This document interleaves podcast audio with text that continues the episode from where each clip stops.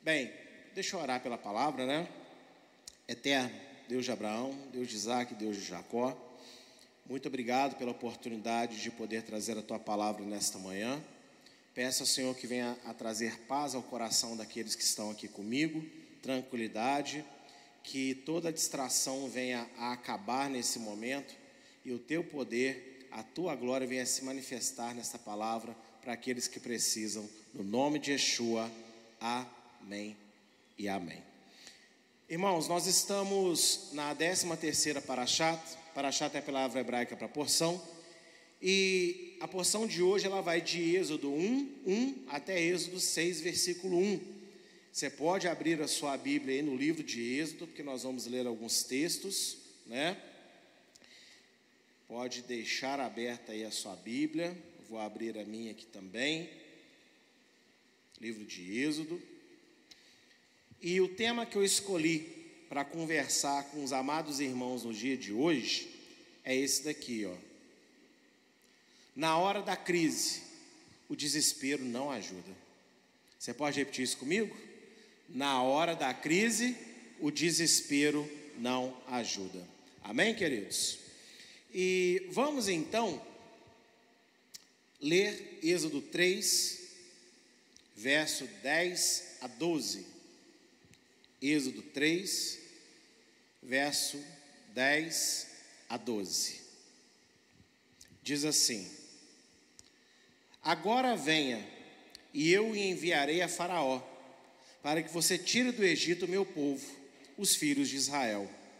Então Moisés perguntou a Deus: Quem sou eu para ir a Faraó e tirar do Egito os filhos de Israel? Deus respondeu: Eu estarei com você, e este será o sinal de que eu o enviei. Depois que você tiver tirado o povo do Egito, vocês adorarão a Deus neste monte. Meus irmãos, o livro de Êxodo, ele vai marcar a saída do povo de Israel do Egito, da escravidão, né? E quando nós temos aqui esse texto, eu acho muito interessante que Deus ele chega e se manifesta sobrenaturalmente para Moisés, a sarça ardente, você conhece a história. E quando ele está ali, desse jeito, Deus vendo aquele milagre, né? Aquela, aquela árvore, aquele arbusto pegando fogo, mas não se consumindo. Deus falando no meio do fogo com ele. E Deus dá uma ordem para ele: olha, vai lá no Egito que você vai libertar o meu povo. E Deus, né, ao falar isso, vê Moisés falar o seguinte: quem sou eu para ir lá e fazer isso e tal, e não sei o quê. E por um momento você chega a pensar que Moisés, ele é muito, né, porque a Bíblia fala que Moisés era muito humilde, mas você pensa assim, nossa, Moisés é tão humildezinho, né, que ele não quer fazer, ele não pensa que não pode. E a gente realmente tem alguns momentos que a gente pensa que não é capaz de fazer algumas coisas, né? Principalmente as coisas de Deus. Só que a humildade de Moisés aqui, ela extrapola um pouco. Porque ele começa a insistir muito com Deus que não, manda outro, não sei o quê. E olha, humildade em excesso se torna arrogância, sabia disso? Se torna soberba. Porque se Deus fala que você vai fazer, ele não erra na escolha dele. Então seja humilde de aceitar a escolha de Deus sobre a sua vida. Amém? Mas o interessante é que nesse diálogo aqui, Moisés não pede um sinal. Tipo assim, Deus, me dá um sinal então que serei eu. Ele não pede isso. Mas Deus fala para ele que vai dar um sinal para ele, para ele ter certeza que ele é o escolhido de Deus. E o sinal é o seguinte: ó, você vai, faz tudo que você tiver que fazer, depois que você fizer tudo que você tiver que fazer, tiver tudo pronto, e vocês saírem de lá, voltarem, você vai voltar aqui nesse mesmo lugar e vai me adorar com o povo. Aí você pensa, que raio de sinal é esse? Que é tipo assim, Jimson, você vai, abre igreja, prega, chama pessoas, dá estudo, viaja, faz isso, faz visita, e a prova que eu vou estar com você é daqui a muito, muitos anos. quando você tiver com a igreja bem grande, você vai ver que eu sou contigo. Mas Deus, espera aí. O sinal que o Senhor vai me dar, que o Senhor me chamou para estar na frente da igreja, é que eu tenho que trabalhar para burro primeiro, para depois, quando tiver tudo ok, aí eu vou ver que o Senhor está comigo. É, exatamente esse é o sinal que eu vou te dar. É isso que Deus falou com Moisés. Você vai, trabalha, faz tudo que tiver que fazer. Quando tiver tudo pronto, aí você vai ver que eu sou contigo. Você está preparado para ouvir essa palavra? A maioria das pessoas não está. Por que, que nós queremos? Nós queremos que antes do esforço, que antes da luta, que antes né, da perseverança, Deus faça coisas que, que na verdade não te fortaleça para fazer. Você quer que Deus faça alguma coisa que seja tão tremenda que é tipo assim, Ele te dê a benção antecipadamente. E depois você só administra a benção. Existem algumas coisas na nossa vida que são assim. Existem outras, que é a maioria, que não. Deus ele fala: vai, te esforça. Depois do esforço você vai ver o resultado. Começa com a nossa própria vida com Deus. Muita gente, às vezes, dobra o joelho, chora, clama, fala: Senhor, eu preciso da tua presença, me enche com teu espírito, Senhor, muda o meu coração. E Deus, Ele quer fazer isso. Quando você se converte, Deus, Ele faz isso, porque você está no momento de conhecer Deus, entender quem é Deus, Ele vem dessa maneira. Mas depois de um tempo, as pessoas continuam querendo ter esse tipo de relacionamento com Ele. E Deus fala: Não, bonito, negativo, bonitinho. Eu vou mudar o seu coração, eu vou mudar a sua mente, eu vou te encher com o meu espírito. Mas ó, lê palavra, ora, jejua, cultua, persevera. Porque depois que você fizer essas coisas e fizer bem feito com fé, você vai ver que eu sou contigo. Mas nós não queremos entender esse caráter de Deus. Que num primeiro momento Deus nos dá sem a gente merecer. Mas depois que nós já entendemos quem Ele é, Deus agora quer nos dar através da nossa dedicação e fé. E foi o que ele falou com Moisés: Moisés, eu já estou te dando sinal, filho, aqui ó, sassa ardente, bota a mão no peito aí, lepra. Que isso? Bota a mão de novo, está curada. Joga o cajado no chão, cobra. Pega, cajado outra vez. Pega um pouquinho de água, joga no chão, sangue. Viu? Você entendeu que eu sou Deus? Entendi. Agora o restante você vai e faz. Quando você for e fizer o que você precisa, você vai ver que eu fui contigo. Então, nós temos que entender que se Deus fizer tudo por nós o tempo todo, se Ele se relacionar com Ele no nosso lugar, porque às vezes as pessoas querem isso, querem uma intimidade com Deus, mas quer que Deus tenha intimidade dele com a gente e ainda quer que Deus faça a nossa intimidade com Ele. Não. A intimidade minha com a pastora é minha, agora a dela comigo é ela que tem que desenvolver. Ela tem que também retribuir a intimidade, senão é, é, uma, é via de mão única. E muita gente, às vezes, entenda que eu, quando eu falo isso, eu sei que às vezes dói ouvir, mas eu não estou aqui ofendendo ninguém no sentido de falando que você faz isso às vezes de propósito. Tem gente que cai nessa situação da vida por muitas ocasiões, por muitas razões, problemas, cansaço, desânimo. O amor vai esfriando, não percebe. Vai faltando igreja, vai faltando igreja, vai faltando igreja. E olha, desculpa, mas de tanto faltar igreja, me convença que em casa você está super espiritual. Nunca funciona assim. Porque está tudo ligado. Por isso que a Bíblia fala para não abandonar a congregação. Hebreus 10, 24 a 26. Então tem gente que entra nessa situação não por maldade, mas chega a fazer assim. Agora, deixa de ser mal, ainda que você não tenha tido uma intenção má? O que, que você acha? Não. E o crente hoje não tem muita maturidade para ouvir uma exortação nesse sentido, que às vezes tudo que ele ouve, ah, eu sou péssimo pai, ah, eu sou péssima mãe, nossa, está dizendo que eu sou péssimo crente, está dizendo que eu não amo a Deus. Não, você tem que ter maturidade e entender que quando você se vê falho numa situação, não quer dizer que você é ruim, quer dizer que você está fazendo algo ruim. Vamos para a Bíblia para dar um exemplo? Davi, ele era ruim ou ele teve um momento ruim na vida dele? teve um momento ruim.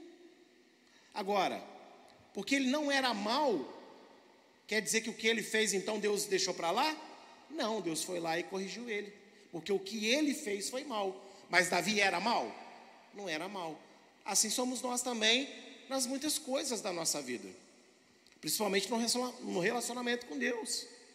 Não quer dizer que você é mal, não quer dizer que você não teme a Deus, não quer dizer que você deixou de acreditar nele, mas às vezes você caiu você se entregou, você se conformou com um momento mal que está te dominando, pensamento mal que está te dominando, uma postura ruim que está te dominando.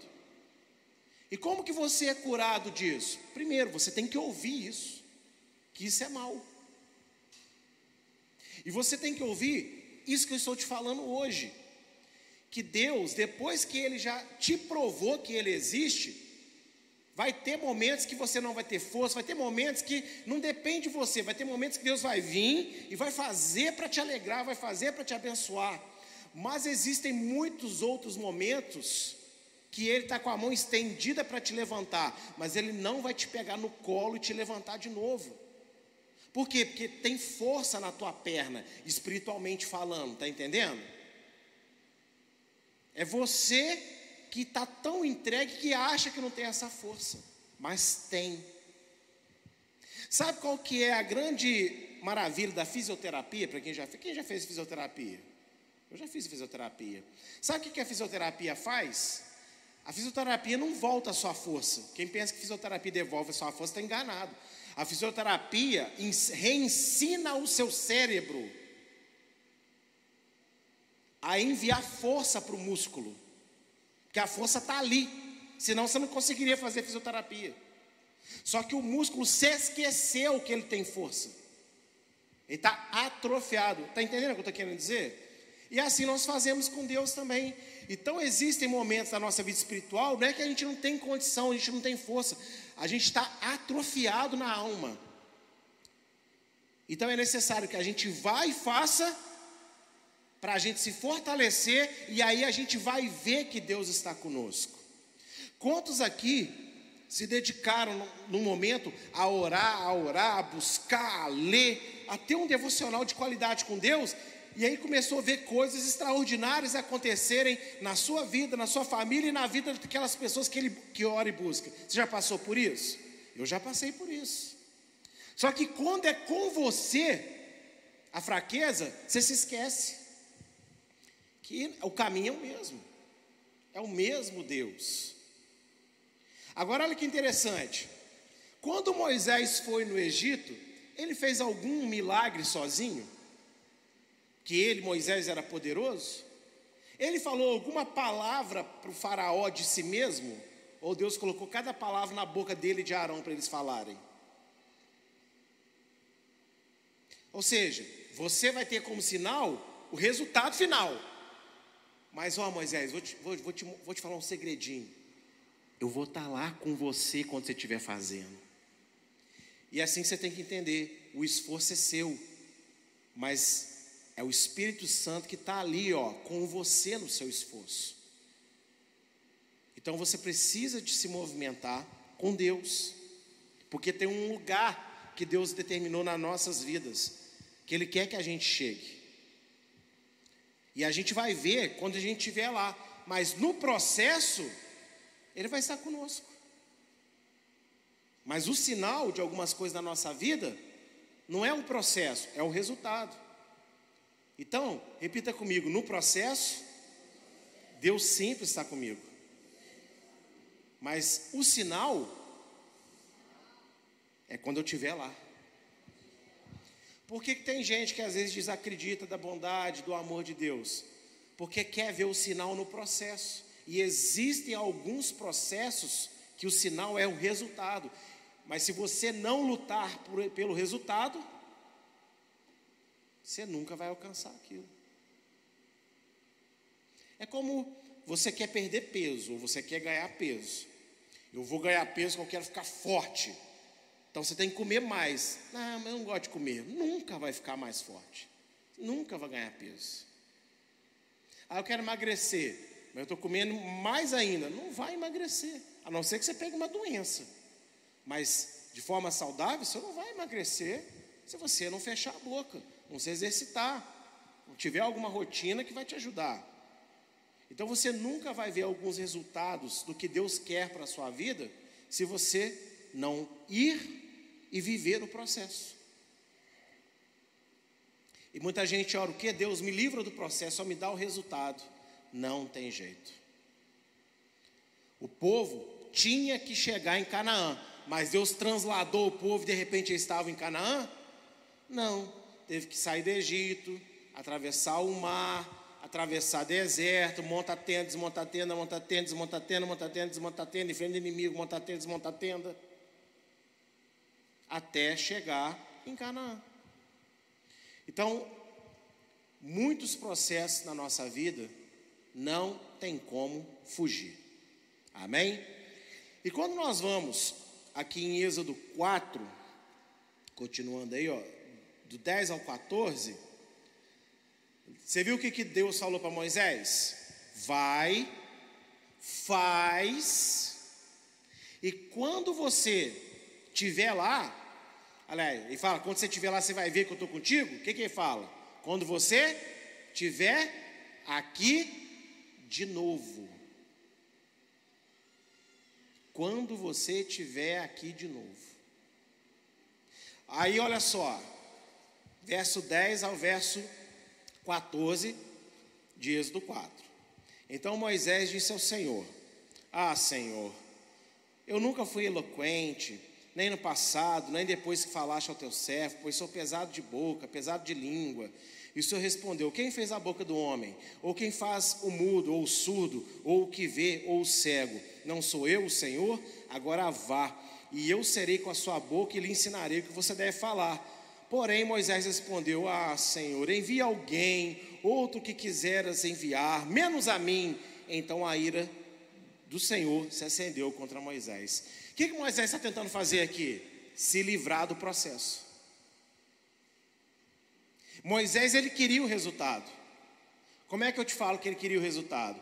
Quando ele ainda morava lá no Egito, quando ele saiu para ver o povo dele, ele entendeu que Israel era escravo, ele entendeu que ele era um hebreu, o que, que ele fez? Ele matou um egípcio que estava agredindo um do seu povo. Ele queria ou não queria o resultado? Israel livre. Sim ou não? Queria. Só que Deus falou com ele: tem um processo, Moisés. Nesse processo você tem que ir lá. E aí o que, que ele começou a querer fazer? Sair do processo. Ah, eu não sei falar, que eu sou, eu sou gago. Na linguagem hebraica, quando fala que eu, eu sou arrastado de língua, quer dizer que ele era gago.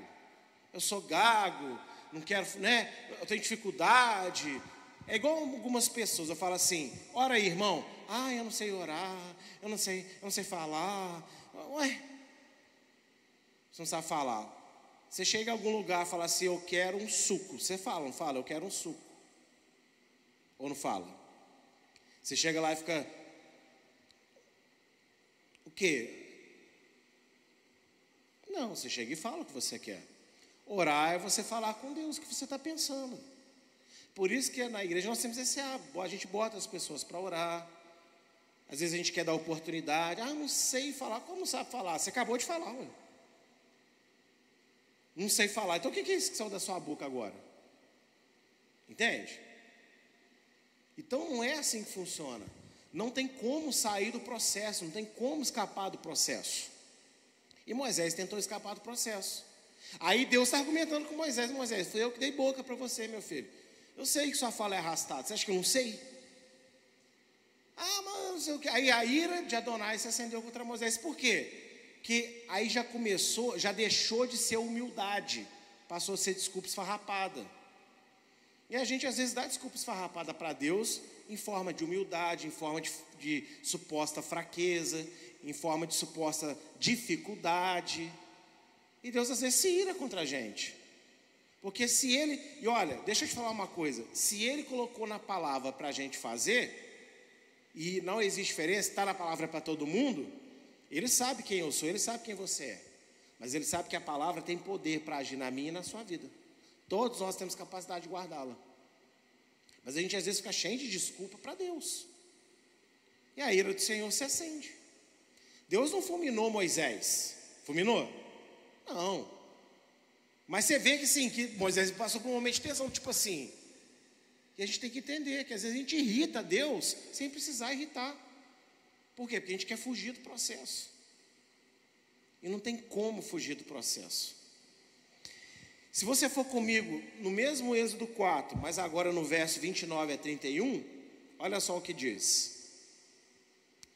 Então Moisés e Arão foram e reuniram todos os anciãos dos filhos de Israel. Arão falou todas as palavras que o Senhor tinha dito a Moisés, e este fez os sinais diante do povo. E o povo creu. E ou, quando ouviram que o Senhor havia visitado os filhos de Israel e visto a aflição deles, inclinaram-se e adoraram. Olha que coisa linda. Moisés acaba a discussão, então ele vai o processo dele. Agora o povo tem um outro processo. Ó, estamos falando de personagens diferentes. Primeiro Moisés foi chamado, recebeu uma palavra e vai ter um processo. O povo de Israel também está recebendo uma palavra. Deus veio libertar vocês, deu sinais para o povo crer. Agora o que, que o povo achou? Ah. Então, amanhã, vamos embora, né? Só fazer as malas, acabou. O povo, como Moisés, também não entendeu que tinha um processo. Aonde que você vai ver isso? Êxodo 5, do verso 20 ao verso 21. Êxodo 5, do verso 20 ao 21. Quando saíram da presença de Faraó, encontraram Moisés e Arão, que estava à espera deles, e lhes disseram: Que o Senhor olhe para vocês e os julgue, porque vocês nos fizeram odiosos aos filhos de Faraó e diante dos seus servos, dando-lhes a espada na mão para nos matar. Os feitores de Israel, que eram né, judeus também, eles recebem aquela bela notícia: ó, a partir de hoje vocês não vão receber palha para fazer tijolo mais. Ah, por quê? Ah, porque vem tal de Moisés e Arão aqui querendo que vocês vão embora para adorar o Deus de vocês. Vocês estão muito à toa. E aí, quando eles saem com essa notícia ruim, eles veem Moisés, o que, que eles falam? A culpa é de vocês. Vocês vão matar a gente. Mas peraí, a gente acabou de ler no verso 20 a 21 que, que quando Moisés e Arão fazem os sinais, o que, que eles fazem? Eles acreditaram. Mas qual que é o problema do, do acreditar deles? Que eles acharam que Deus falou, então vai acontecer assim, ó. Não tem processo para passar. E quando começa a acontecer processos, ou seja, eu vou libertar vocês, mas não vai ser fácil assim. Vai demorar um pouquinho para acontecer. E até acontecer, vão ter dificuldades. O povo então desiste de crer. Estão entendendo isso? O povo desiste de crer porque existem dificuldades entre a palavra e o cumprimento. E nós fazemos igual na nossa vida. Como eu disse, às vezes não por maldade, às vezes nem de forma intencional, só que é um combate na alma que você não pode relaxar. Você tem que estar ciente disso e batalhar por isso. Que entre aquilo que Deus determina e aconteceu o que Deus determinou, existe um processo para ser vivido, e neste processo existem faraós na sua vida que vão se levantar e vão fazer de tudo para te atrapalhar. E não adianta clamar a Deus falando: Deus, não deixe esse faraó, repreende, Senhor. Não, você pode orar, mas tem coisas que Deus não vai repreender. Tem coisas que Deus vai deixar, por quê? Irmãos, Deus poderia? Até poderia, mas se Ele é Deus e não faz, existe um motivo que está longe do nosso conhecimento. O que eu sei é que, ainda que eu não entenda, Deus é bom. Então, se Ele está deixando, Ele é bom. Ele, o fato de Ele estar deixando algumas coisas na minha vida os processos da minha vida terem lutas complicadas, é porque Ele me ama, porque Ele é bom na minha vida. Não é porque Ele é mal, porque Ele se esqueceu, porque Ele está ignorante ao que eu estou passando. Ele é bom para mim. Repita comigo: se eu estou passando por processos e tem, existem faraós contra mim, e Deus está deixando, é porque Ele é bom, porque Ele é bom para mim. Porque senão a gente vai ter que falar que Deus perdeu o controle. A gente vai falar que Deus perdeu o poder. A gente vai falar que Deus se esqueceu da gente. E nenhuma dessas afirmativas, afirmativas é verdade. Porque ainda mais hoje, já não era verdade antes. Hoje é mais mentira ainda do diabo isso. Por quê? Porque Deus não, não apenas habita no nosso meio, Ele habita dentro de nós. Então, como que Deus pode se esquecer de você se Ele todo dia Ele acorda com você, Ele dorme com você, Ele come com você, Ele vai com você aonde é que, vo que você vá? Deus está dentro de você, meu irmão, minha irmã. É impossível ele esquecer de você. É impossível ele não saber o que você sente, porque ele está lá dentro de você, junto ao seu coração. Cada veia do seu corpo ele sabe. Cada sinapse do seu cérebro ele, ele lê. Esses dias eu tenho que conversar muito com o pastor Diogo sobre sinapses, ligações né, cerebrais. Então, essas ligações todas, Deus está lendo, porque Ele está dentro lá do seu cérebro. Ele vê cada neurônio que piscou, que não piscou, para onde foi, para onde voltou. Repita comigo: Deus está dentro de mim. Toma posse disso. Toma posse disso, Deus está dentro de você. Então, no processo que é complicado, onde existem faraós que se levantam, ele está dentro de você. Você precisa de tomar posse disso. Porque do lado de fora tem sempre uma palavra pessimista, uma palavra negativa, tem sempre a má vontade de alguém, tem sempre a incompreensão de outra pessoa. E olha, não acho que a pessoa é a pior pessoa do mundo porque ela não te entendeu, porque ela não te deu a atenção que você queria. Você também não dá a atenção que outros gostariam que você desse. Você também não entende outras pessoas, às vezes, como ela gostaria que você entendesse. Somos todos seres humanos, nós somos falhos. Gente, nós somos falhos com a gente mesmo. Tem dia que eu não me entendo. Paulo ele não diz: miserável homem que eu sou, o que eu quero fazer de bom eu não faço. O que eu não quero fazer de ruim, quando eu assusto, eu já fiz. Então, se a gente não colabora com a gente mesmo, por que às vezes a gente fica tão, tão chateado, a gente fica tão é, consumido pela falha dos outros. Não quer dizer que você não pode se aborrecer. Mas se você estiver ali, ó, muito coladinho com Deus, você vai ver que você vai ter condição de superar isso.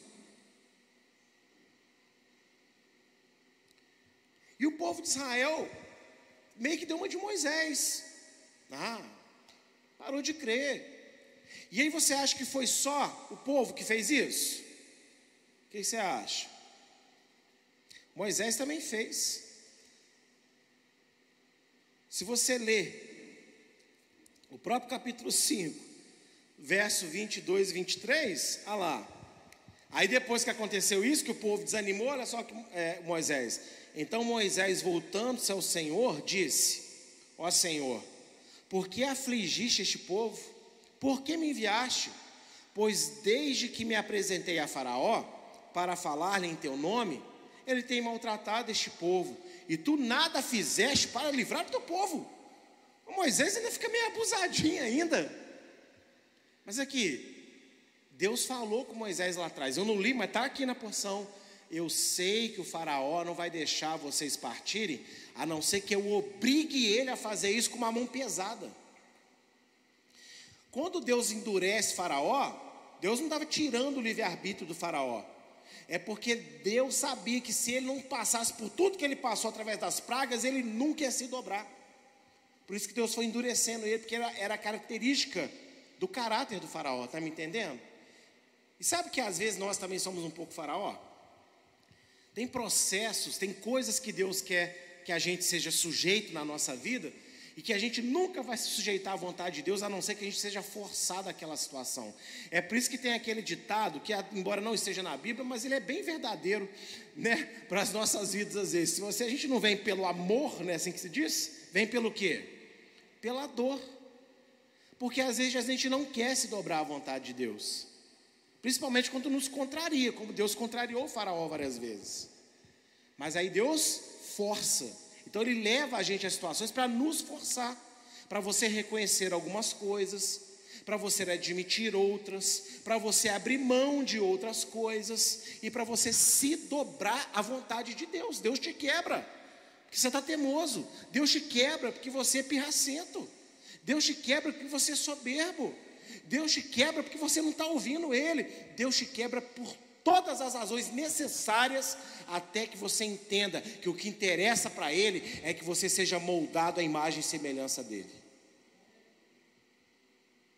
Que é isso que Deus realmente quer de nós. Essa é a alegria que Deus quer ter na nossa vida. Que a gente seja parecido com Ele. Porque eu já falei isso aqui na igreja, tem um tempo que eu não falo. Eu não sei se você já entendeu o que é salvação. Vamos lá. O Pai, Ele criou tudo, fez tudo para quem? Para quem, gente? Para o filho dele, Yeshua, sim ou não? Porque dele, por ele e para ele. Então toda a criação foi feita para o filho dele. Tudo que existe.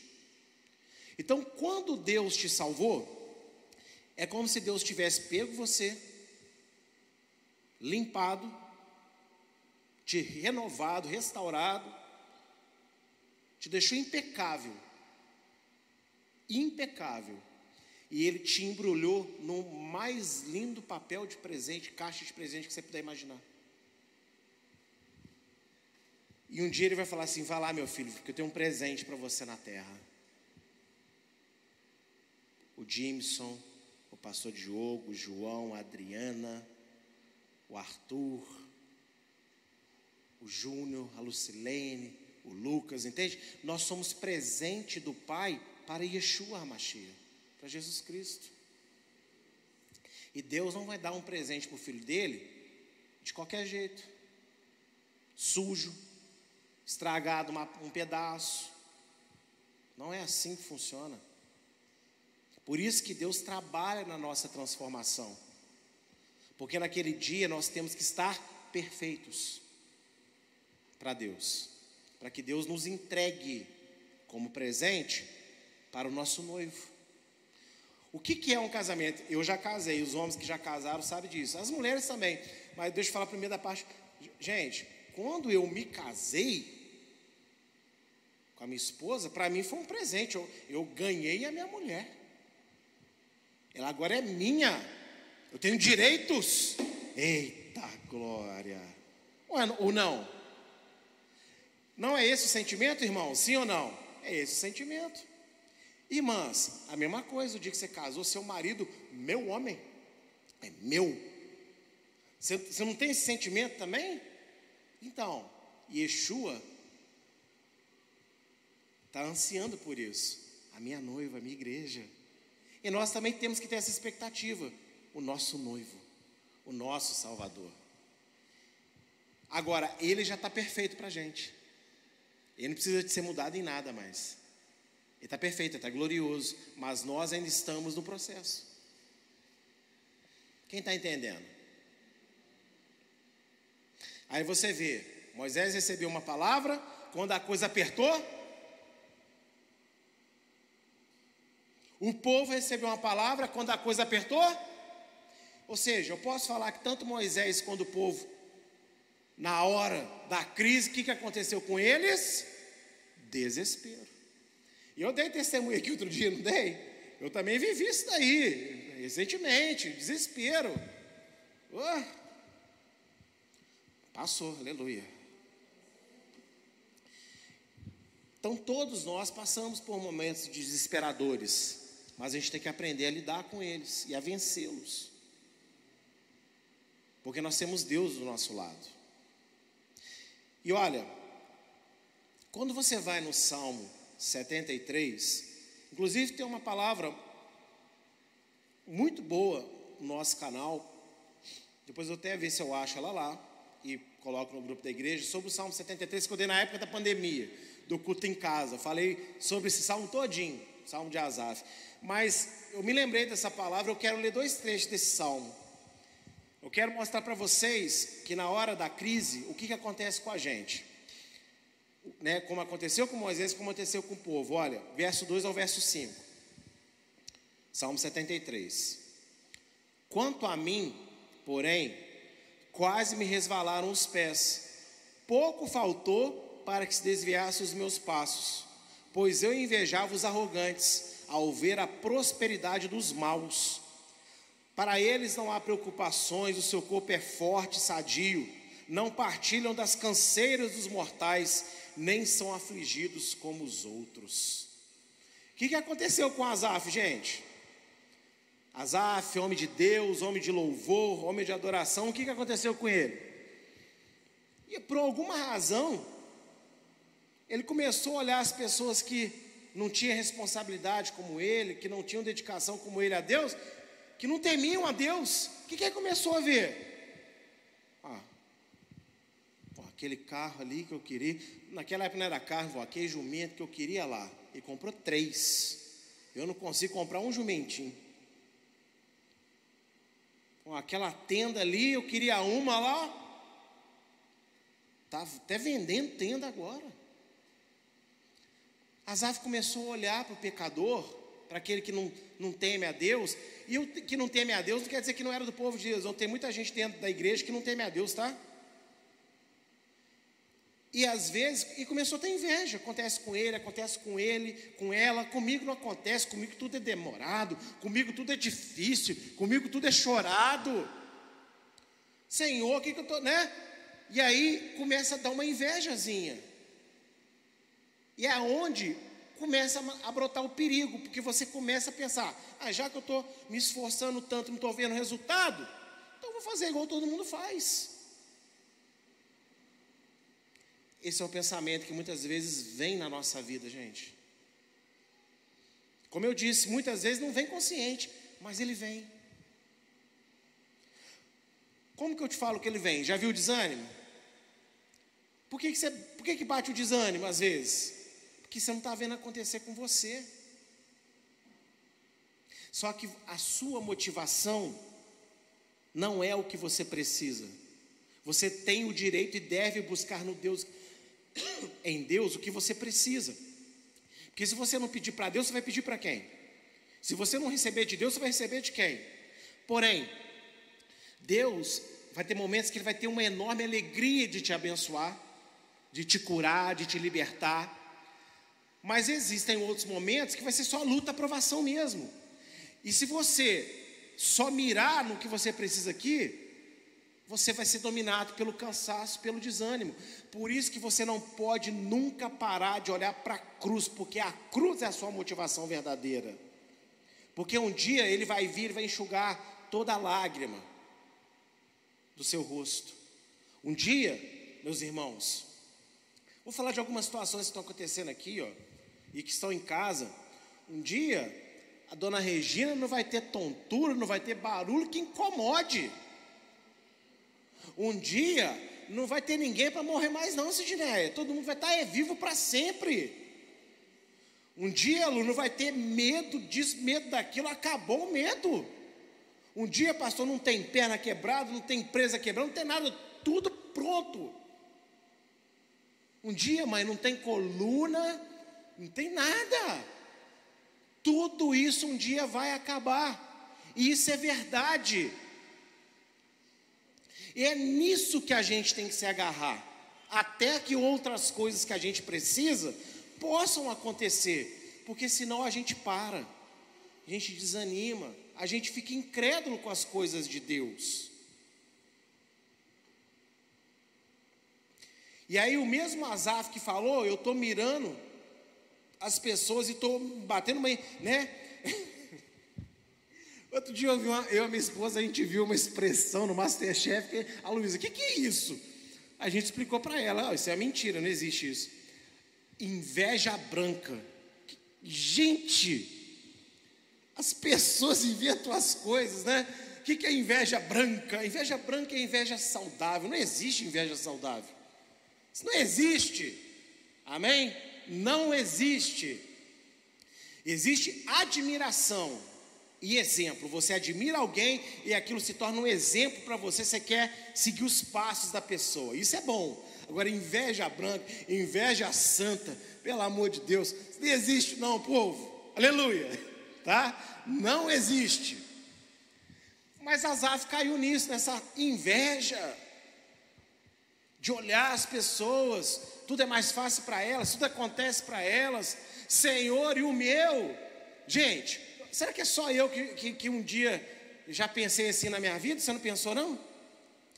Pastor, você também já teve uma única coisa.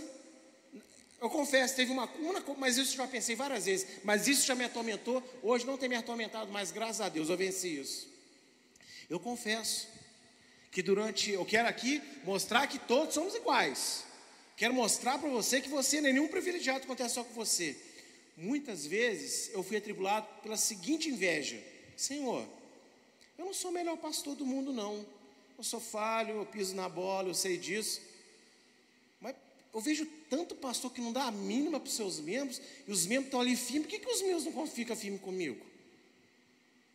Senhor, a minha igreja está cheia de problema mas a gente se esforça tanto para fazer o que é certo lá dentro, pregar o que é certo, por que tanta dificuldade dessa igreja encher, dessa igreja crescer, tanta dificuldade para ter um, um, um, templo no centro da cidade, Senhor? Outro dia eu vi lá, tá, abriu grandona, tá lá, ó, rifando carro, campanha da prosperidade, da super riqueza ninja, e, Senhor, ele nada. Como eu disse, eu sou ser humano também. Mas aí eu parei e pensei e falei, Senhor, eu podia estar sem igreja nenhuma. Ela podia estar fechada. Eu podia não ter membro nenhum. E tem dias, irmãos, que eu chego aqui para cultuar, e existem alguns momentos que eu acho que não vai ter culto. Ou que vai ter culto eu, minha esposa e quem está aqui me ajudando, os meninos do louvor. Aí de repente é igual hoje, pronto, chegou todo mundo, aleluia. São medos de quem dirige igreja que às vezes acontece. Só que eu entendi que eu não posso ter essa inveja. Eu não posso, porque o que é meu é meu. E olha, eu tenho planejamentos, eu tenho, mas a gente tem pessoas, a gente tem igreja, a gente tem sustento, a gente pôde fazer essa reforma, a gente tem um bom som. Enfim, a gente tem coisas aqui dentro para glorificar o nome do Senhor. E eu tenho certeza que isso acontece com você em algum momento também. É o casamento que você olha, é o filho que você olha, é o, é o, trabalho, é o dinheiro, é um objeto, é umas férias, é uma viagem, é muita coisa, não é? Isso acontece. Mas o mesmo Azaf, que por um momento teve essa inveja, a dele não foi nada branca, né? A dele foi bem sujinha. Ele também fala lá no mesmo salmo, verso 21 a 24. Quando meu coração estava cheio de amargura, e o meu íntimo se comoveu, e eu estava embrutecido e sem entendimento, era como um animal diante de ti. Olha para mim, olha que palavra forte. Coração cheio de amargura, íntimo comovido, não é comovido com Deus, não, é comovido com a inveja. Embrutecido, ou seja, ignorante, como um animal.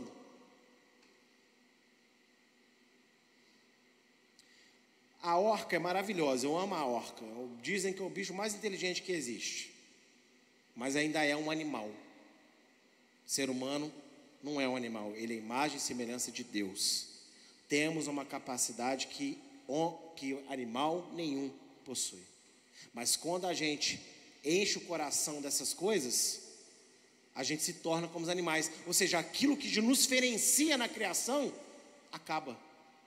E a gente passa a ser como um gato, como um rato, como uma barata, sei lá. Olha, olha que triste. E ele segue dizendo: No entanto, ó, eu estava todo esquisitão. No entanto, eu estou sempre contigo. Tu me seguras pela minha mão direita. Tu me guias com o teu conselho e depois me recebes na glória. A gente está todo atribulado embrutecido, como animal. Só que aí, se a gente parar um pouquinho e pensar, peraí, Deus está sempre comigo. Porque Deus, Ele não é um pensamento positivo que eu tenho, Ele não é um arrepio na nuca que eu preciso sentir, e Ele não está lá nos céus distante de mim, Ele está dentro de mim. Ele mora em mim, Ele está sempre comigo. E no momento certo, Ele me honra, Ele me dá conselho, Ele me recebe na glória. Não é só na glória da vida eterna, não, é na glória aqui também. Ou como que você se sente quando Deus faz algo estupendo na sua vida? Você não se sente meio glorioso naquele dia? Vamos, vamos dizer a verdade, sim ou não? Estão entendendo? Mas existe um processo a ser passado, a ser vivido. Irmãos, como eu disse, na terra, nessa vida, eu quero ser especialista de Deus. Eu quero ser especialista das coisas de Deus. Existe muita gente com muita informação sobre muita coisa. E não é ruim você adquirir informação, você adquirir conhecimento, mas a partir do conhecimento e informação começa a dominar a sua mente e começa a tribular a esperança que você tem em Deus, você deveria fazer uma escolha do que é bom para você. Porque a Bíblia diz: Eu quero trazer à memória aquilo que traz esperança. Mas a gente, a gente se enche de coisas que não traz esperança nenhuma para a gente. Na verdade, rouba um pouquinho de esperança que a gente começou a ter. Você quer ver? É sempre assim, ó. Vamos supor. Pastor Diogo acidentou com a moto, né? Quebrou ali a, perna tal. Aí ele tem um pensamento, falei, poxa, glória a Deus, Deus me deu o livramento, que eu poderia ter acontecido algo pior e tal. Aí ele fala isso com aquela alegria, aí chega alguém, passou Diogo, você deu muita sorte, rapaz, você vigia na terra, porque eu fiquei sabendo que esse tipo de moto sua é danado para cair na curva de garagem. E ó, já morreu 15. Outras 30 explodiram. Se eu fosse assim, eu vendia nem subia nela mais. Aquela alegria que começou a sentir que Deus tinha protegido ela, ó, ralo abaixo. A pessoa que falou isso estava com má intenção? Não. Mas foi mal ou não foi? Foi. É igual você chegar para alguém que na família tem uma doença terrível né, que está é, na genética. Você chegar, olha, você se cuida, né, direitinho e tal, beleza. Aí você vai chegar para a pessoa, ela tem mal de dedão inchado. Dedão inchado é mortal, vamos colocar assim. Aí morreu três pessoas de dedão inchado na família dela. Aí você vai chegar e vai falar assim: Você não tem medo de morrer de dedão inchado também, não? A pessoa nunca teve, ela fala, não, comigo não vai acontecer, de repente ela, ai meu Deus. Gente, se ela tiver que ter o dedão inchado, o que, que ela pode fazer? Vocês estão entendendo o que eu quero dizer com isso? Sempre vai ter alguém, acho que está bem intencionado, mas que vai vir para roubar a esperança que você começou a ter em Deus. E nessa hora você tem que pegar, você não precisa de ofender ninguém, você nem precisa de falar na frente da pessoa, porque tem gente que é dodói, você não pode falar isso. A pessoa fala assim, ah, eu repreendo isso, a pessoa, ah, que é isso? Elas são demônio. Não, então você fala nada na frente. Você espera, você vira a esquina, fala, Senhor, eu rejeito essa palavra em nome de Yeshua na minha vida. Que eu recebi esperança do Senhor. E eu quero ler um último texto com vocês para reforçar isso. Lucas 12. De 25 a 31. Lucas 12, de 25 a 31. Olha só, é um texto que está lá em Mateus também, mas esse aqui, ele ficou mais interessante baseado nessa ministração. Provavelmente é um discurso que Yeshua repetiu em outro lugar que ela estava. Que a situação aqui é um pouco diferente. Mas olha o que ele diz: Quem de vocês, por mais que se preocupe, pode acrescentar um côvado ao curso da sua vida? Portanto, se não pode fazer nada quanto às coisas mínimas, por que se preocupa com as outras? Observem como crescem os lírios, eles não trabalham, nem fiam. Eu, porém, afirmo a vocês que nem Salomão, em toda a sua glória, se vestiu como qualquer deles. Ora, se Deus veste assim a erva que hoje está no campo e amanhã é lançada no forno, muito mais fará por vocês, homens de pequena fé. Portanto, não fiquem perguntando o que irão comer ou beber, e não fiquem preocupados com isso, porque os gentios de todo mundo é que procuram essas coisas, mas o Pai de vocês que, que Pai de vocês sabe que vocês precisam delas. Busquem antes de tudo o seu reino, e estas coisas lhes serão acrescentadas. Versículo do Diego, né, Diego? Olha só que palavra que Yeshua dá. Gente, Deus ele cuida da planta que está na. Você, percebe o que eu estou dizendo? Como é que você acha que a planta nasce? Ah, porque chuchu brota em qualquer lugar. Que chuchu brota em qualquer lugar? O quê? Ele brota onde Deus faz ele brotar. Deus ele cuida da Deus ele cuida da grama da calçada da sua casa que cresce. Sabe quem fez aquilo ali crescer? Ah, porque caiu chuva. Não, beleza, mas foi Deus. E Deus alimenta aquela grama. Deus alimenta a formiguinha. Deus alimenta a barata. Ah, por que, que Deus alimenta a barata? Porque para Deus ela tem uma utilidade. Deus alimenta as abelhas. Te amo, irmã. Ele alimenta as abelhas. Deus ele cuida das flores do campo. Deus ele cuida dos animais. Gente, a coisa mais errada que o ser humano pode fazer, na minha opinião, é você estar na natureza lá na natureza. Aí você, aí você gosta de cachorro, eu gosto de cachorro. Não é o meu cachorro, mas aí na natureza vai um, né, um cachorro de rua, aí vem lá um leopardo em no, no cachorro, aí você, não, não pode, você, você, pode fazer isso. Que foi Deus que estava alimentando o leopardo naquele momento. Não, Deus me usou para dar livramento cachorro de ouro, não. O leopardo orou a semana inteira, se eu estou precisando de comer. Tem esse cachorro aí, esse caramelo que corre atrás das motos aí, ele vai. Aí você foi lá porque é cachorro. Se fosse barata, você não ia correr. Se fosse uma barata tamanho de um cachorro, duvido que você ia lá proteger a barata. Entende o que eu estou querendo dizer com isso? Deus ele cuida de tudo na natureza que Ele criou. Você acha que Ele não vai cuidar de você? Que Ele não criou de qualquer jeito? Que não é um animal qualquer, não é um inseto? você é imagem e semelhança dele, ele vai cuidar de você. Mas ele está falando aqui, ó, no processo da sua vida, onde tem dificuldade, onde você tem necessidade, não fica como os incrédulos que só busca a Deus para ter essas coisas. Confia que Deus sabe o que você precisa. E se enche de Deus. Pastor, é fácil falar? Não, não é fácil falar. Teve um dia que eu sentei lá na, na, na, na Gente, eu não fico perguntando para minha esposa quem deu dízimo, quem não deu dízimo, quem dá oferta, quem não dá oferta. Não fico. Às vezes eu pergunto para ela assim, como é que está o caixa da igreja? Uma vez, lá em casa, né? Eu precisava de pegar dinheiro no caixa da igreja para fazer uma coisa, ela não estava em casa. Eu fui lá pegar, falei, pô, estou pegando tanto aqui para comprar com notas, essas coisas direitinho.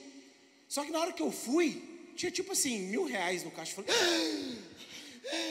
Eu falei, meu Deus, início de mês, as coisas, eu falei assim, acabou.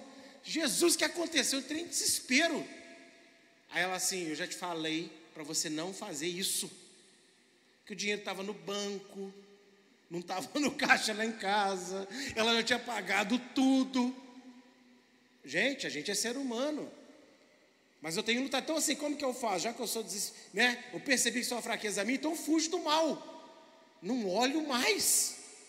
Se eu tiver que pegar lá para fazer alguma coisa, é assim, eu pego, deixa eu pegar, preciso disso, quer nem olhar quanto tem lá. É isso, e vou embora. Não fico olhando.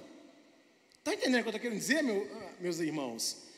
Então nós temos, não é fácil falar. É difícil, gente. Só que Deus, Ele quer que a gente batalhe contra isso.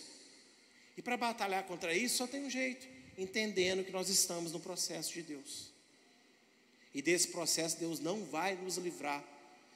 Não é porque Ele não nos ama, é justamente porque Ele te ama, porque Ele me ama. É por me amar que o processo vai permanecer. É por te amar que o processo vai permanecer na sua vida. Mas Ele é o mesmo Deus. Ele está vendo a dispensa estar tá esvaziando, ele está vendo a gasolina acabando, ele está vendo a saúde que não está legal, ele está vendo, ele está vendo. Seja o que for, ele está vendo. E você tem que confiar nele. O que você não pode deixar acontecer é a sua vida com Deus esfriar. Que aí você vai ter ansiedade que quer dominar e mais um vazio no peito que ninguém pode preencher. Não tem férias, não tem dinheiro, não tem comida, não tem mulher, não tem homem, não tem filho. Você já viu que muitas vezes você tem a família dos seus sonhos, você tem os bens dos seus sonhos, mas bate um desespero e, e às vezes bate uma vontade até de arrancar a própria vida? De parar de viver, sim ou não? Por quê? Que esse vazio é a ausência de Deus.